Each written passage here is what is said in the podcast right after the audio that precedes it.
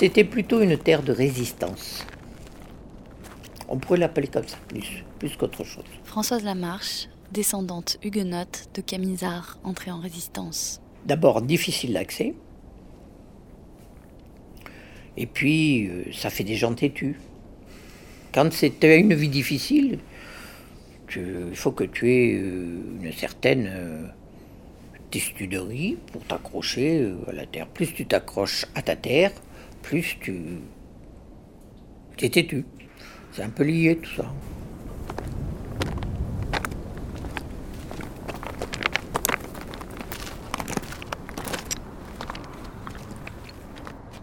Là, on est vraiment sur deux zones euh, géologiques qui se croisent. Calcaire, forcément c'est l'Écosse. Ce qu'on voit en bas, là, toute cette pierre un peu grise euh, qui reluit au soleil, eh ben, ça c'est du schiste. Jean-Baptiste Vidalou, philosophe et bâtisseur en pierre sèche, auteur d'être forêt, habiter les territoires en lutte. dans toutes les vallées sévenoles, tu vas trouver euh, du gneiss, du schiste, euh, parfois du quartz, ces grosses pierres blanches euh, rondes là qu'on trouve aussi dans les rivières. Ben, regarde là le petit hameau, tu vois les constructions, c'est très noir, très gris quoi, ben, c'est le schiste. Alors que sur le Causse, ce sera que cette pierre là.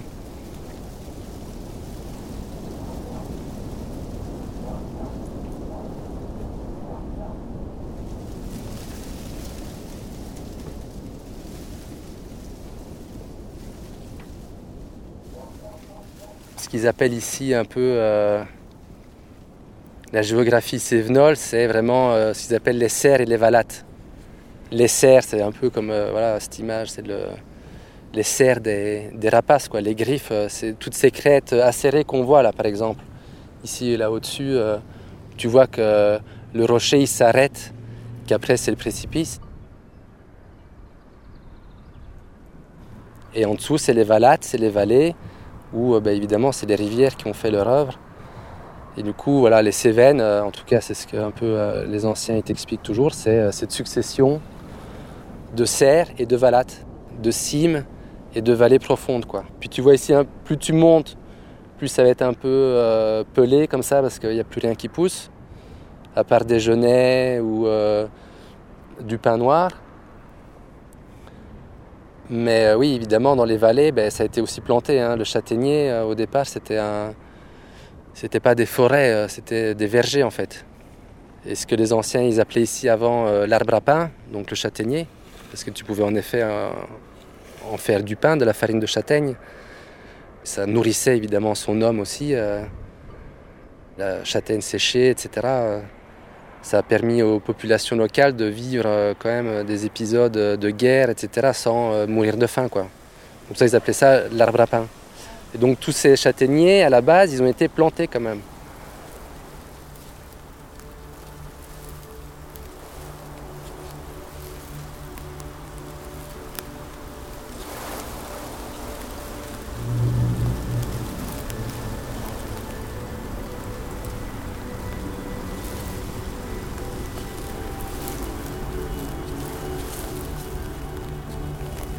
On est sur la corniche des Cévennes, construite par ordre du roi Louis XIV au tournant euh, fin XVIIe, début XVIIIe siècle, pour précisément mater euh, la rébellion euh, camisarde.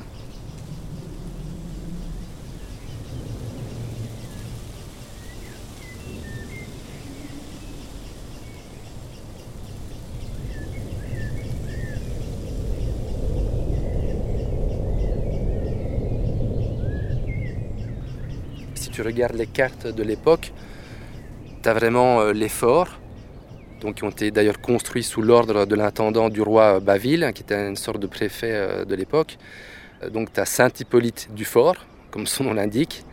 Il y avait Nîmes, Alès, et depuis ces forts, où étaient installées les garnisons des dragons, donc les dragons c'était les soldats du roi Louis XIV, qui officiaient ici dans Cévennes, avec une cruauté euh, incroyable. Ils avaient droit euh, à rester chez l'habitant, euh, à prendre les taxes, droit de cuissage, etc., etc. Et donc voilà, les dragons occupaient réellement le territoire des Cévennes pour empêcher les protestants, donc les huguenots, de pratiquer librement leur religion. Mais le gros, en fait, de ce qu'on a appelé la guerre des camisards, c'est quand même deux ans, 1702-1704, où il y a entre 2000 et 3000 insurgés qui tiennent la dragée haute euh, à 25 000 soldats euh, soi-disant euh, aguerris, mais ne connaissant pas le territoire, qui se font quand même largement dépasser par voilà, cette, forme en fait moderne de, guérilla. Quoi.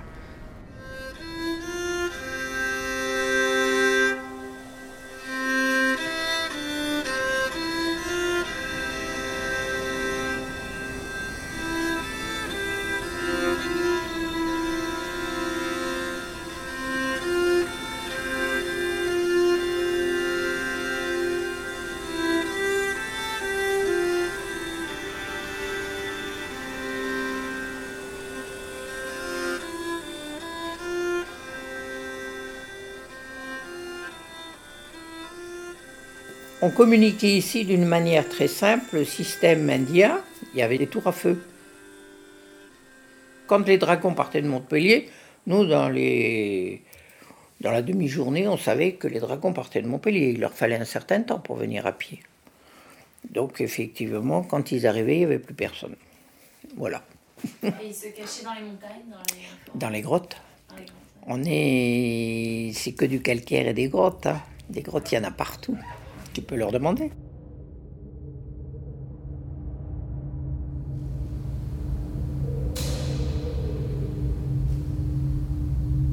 On planquait les choses sous le sol, il y avait des cachettes partout dans la maison. Ah ben quand on a coupé la maison de là-bas, on a trouvé une cachette, avec des armes. Il y avait un fil et puis il y avait des armes. Euh, ces armes, elles sont au musée du désert protestant à Mialet. Ils avaient plutôt des fourches, des, les fourches, les faux, ils se battaient avec ça. Mais ils avaient un avantage, c'est qu'ils connaissaient le pays.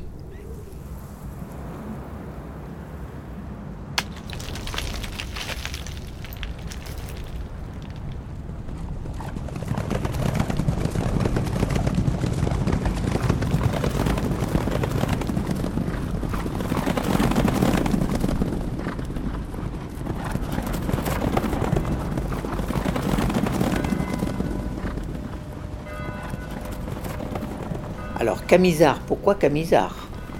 On pourrait poser la question. Là-dessus, on n'est pas tous d'accord. Soit c'est Camino, c'est le chemin, c'est-à-dire que c'est des gens qui parcouraient les chemins. Soit c'est la camise, s'ils étaient avec des chemises euh, blanches, pour se reconnaître entre eux. Mais c'était la, camisole qu'on portait ici, que, beaucoup de gens portaient. Mais eux, c'était, elle devait être un peu plus spéciale, je ne sais pas.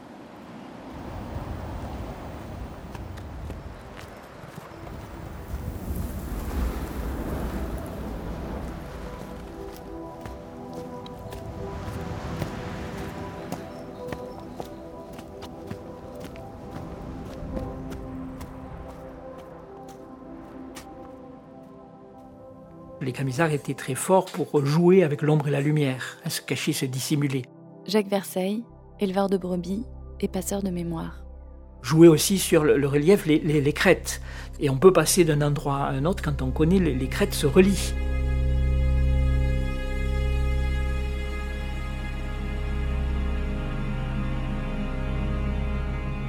Les jeunes, c'est-à-dire les, gens les jeunes hommes de 20, les jeunes filles de 20, voilà, de vingtaine d'années, n'ont plus supporté cette espèce de double vie, espèce de schizophrénie qui faisait que leurs parents, dans la journée, étaient obligés de se soumettre au rite catholique, d'aller à la messe. Il y avait l'appel, hein, on faisait l'appel pour vérifier que tout le monde était bien présent.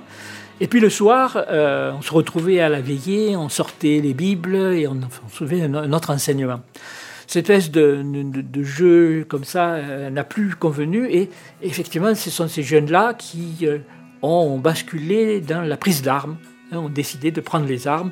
Euh, Abraham Mazel en particulier a un premier rêve hein, qui est celui de, qui est resté célèbre, celui de bœufs noirs, des bœufs, des, bœufs noirs qui, qu'il voit, euh, donc il a ce rêve-là, il voit des bœufs noirs qui sont en train de brouter le jardin.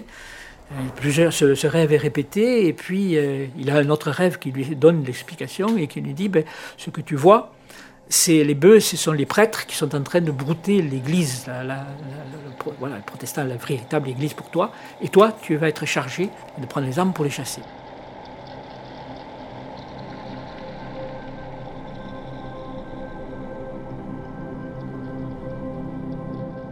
Donc à partir de là, ça, ça bascule. Ça bascule et euh, ce sont ces gens qui ont ces visions, ces jeunes en particulier, mais ça va être même des très jeunes, hein, puisqu'il y a même des enfants qui vont se mettre à prophétiser, des femmes, évidemment. Et donc euh, c'est autour de ces prophètes, de cette, euh, cette révolte très particulière, très mystique, en quelque sorte, que va se recréer la communauté qui s'était éclatée.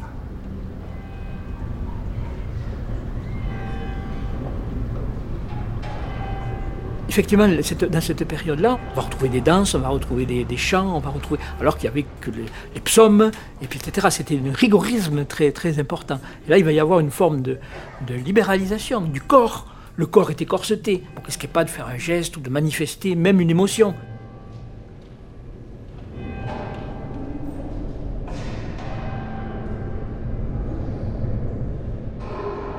Le prophétisme camisard renoue aussi en particulier à, des rapports humains différents et à des rapports magiques différents.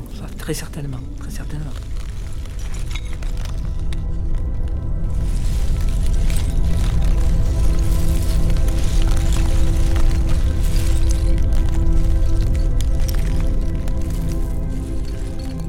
Après, ce qui a joué beaucoup en Cévennes, c'est quand même un phénomène particulier. C'est la Deuxième Guerre mondiale. Et c'est vrai que le protestantisme qui était donc là très fort, qui est très fort au XIXe siècle, euh, a, joué sur cette, euh, euh, sur cette comparaison entre maquisard et camisard. Hein. et c'est vrai que, en particulier, l'accueil des Juifs ici qui s'est fait en Cévennes a copié en quelque sorte tous ces, relais. Ici, le, le 6 septembre 1942, au musée du désert, toujours le premier dimanche de septembre, il y a une assemblée protestante hein, où les, protestants se rassemblent euh, dans, l'ancienne maison d'un chef camisard qui était Pierre Laporte dit Roland. Et là, ce, jour-là, ce 6 septembre 1942, il y a le président de la Fédération protestante de France qui vient et qui dit euh, Attention, dans le car que j'ai amené de Nîmes, les gens que j'amène, ce ne sont pas des protestants, ce sont des juifs. Et vous rappelez-vous comment nous avons dû être clandestins et tout, je vous recommande dans les, dans les Cévennes de les, de les cacher. Et donc on va, ça va, exactement les mêmes trajets, les mêmes trucs vont, vont, vont, suivre cela. Hein. Et donc, c'est ce qui va aider aussi un peu, va redoubler, j'allais dire, la mythologie, de dire que les Cévennes sont terre d'accueil et de, de résistance. Hein, voilà. Donc, parce que c'est vrai que du même coup, sur ces mêmes montagnes, il va y avoir, euh, euh, il va y avoir des, écoles de maquis. Il va y avoir une école de maquis à la Picharderie, une école de maquis. Il y aura des, anti-nazis allemands. Hein, il y aura euh, des, voilà, il y aura des, des, maquis qui viennent d'autres, régions, etc. Donc il y a, effectivement toute, toute, convergence. convergence hein, voilà. Et donc c'est vrai que là-dessus, ça accentuer encore un petit peu euh, cette idée de terre de résistance.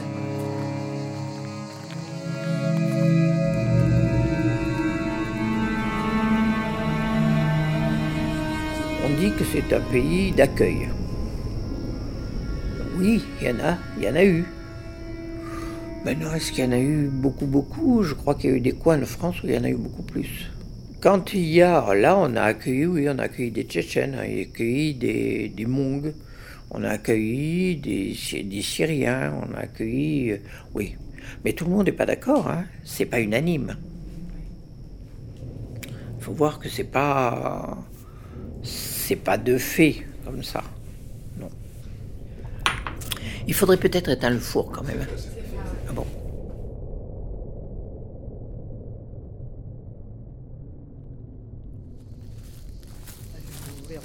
Pardon, je passe le vin.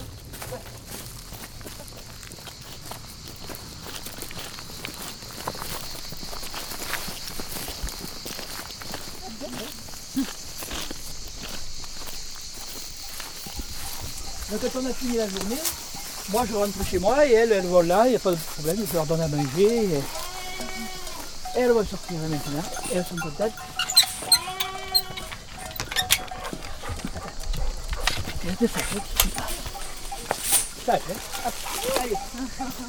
On y va. Fred, file.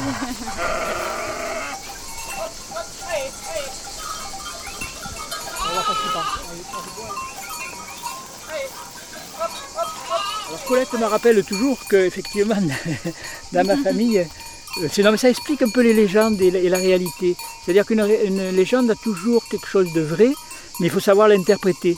Et dans ma famille, on nous disait toujours que ce, cyprès marquait euh, l'emplacement d'une princesse, une fille qui avait été tuée là, mais qui était une princesse. Voilà, elle avait les valeurs de princesse. Et c'est qu'effectivement que récemment, quand le, manuscrit a été rendu public, publié, qu'on a pu voir qu'effectivement la trace de ce cyprès était bien mentionnée, était bien marquée, mais qui ne représentait pas euh, la tombe d'une princesse, mais de deux paysannes d'ici, du hameau, et qui avaient été assassinées. euh, voilà. Parce que ce soit nous, ou même nos enfants, ou même petits-enfants, personne ne risque de toucher à cet arbre.